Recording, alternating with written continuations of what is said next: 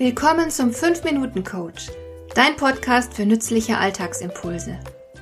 Ich heiße Marion Lemper-Püchlau.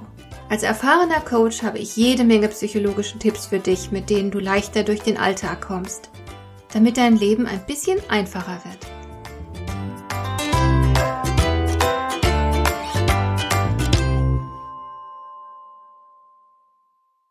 Wie leicht oder schwer fällt es dir, anderen Menschen Grenzen zu setzen?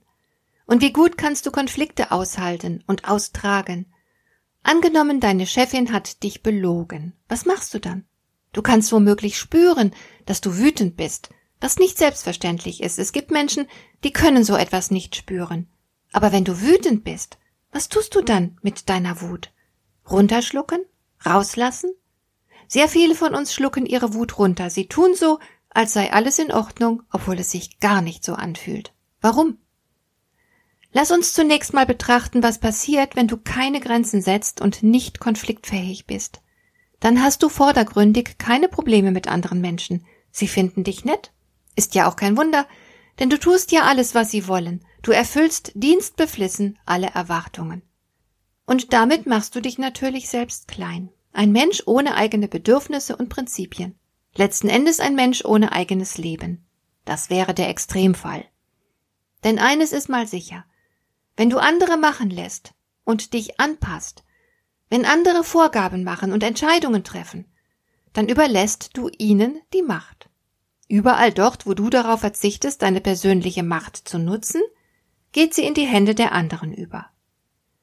In letzter Konsequenz hieße das, andere bestimmen über dein Leben. Und dafür gibt es nun leider zahllose Beispiele.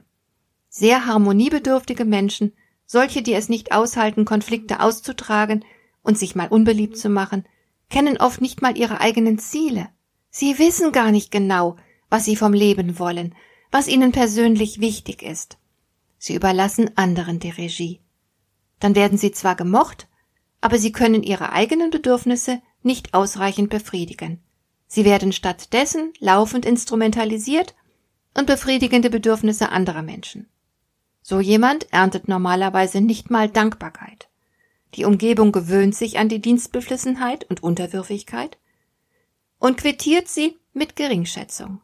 Sympathisch, aber nicht ernst zu nehmen. Das ist die Wahrnehmung der anderen, wenn du zu nett bist. Und der Preis dafür ist der Verzicht auf ein selbstbestimmtes und erfülltes Leben. Ich sag's nochmal mit anderen Worten. Wenn du sehr entgegenkommend bist und anderen zu selten Grenzen setzt, bekommst du dafür Sympathie. Man findet dich nett. Diese Sympathie gibt es aber nicht umsonst.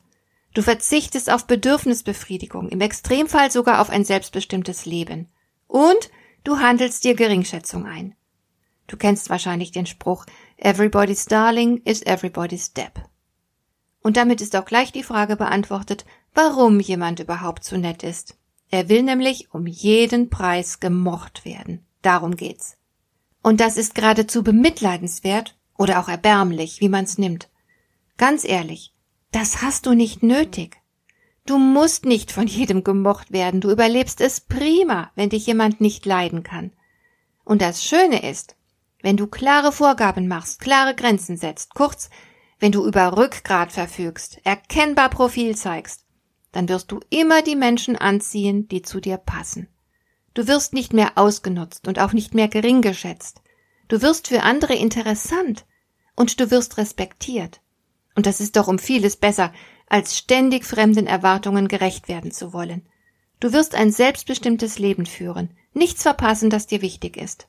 Du darfst immer noch nett sein, aber diese Nettigkeit beruht dann auf Großzügigkeit und nicht auf der Angst, sich womöglich unbeliebt zu machen.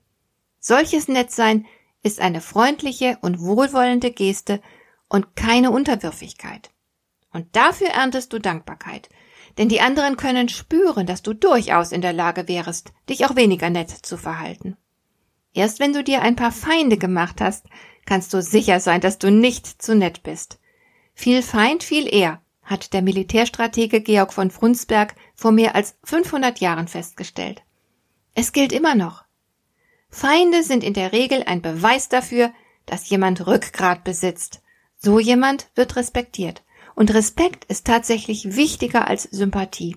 Seid ihr bewusst, Ein Nein zu jemand anderem bedeutet ein Ja zu dir selbst. Wer aber Ja zu sich selbst sagen kann, wird erleben, dass andere auch Ja zu ihm sagen.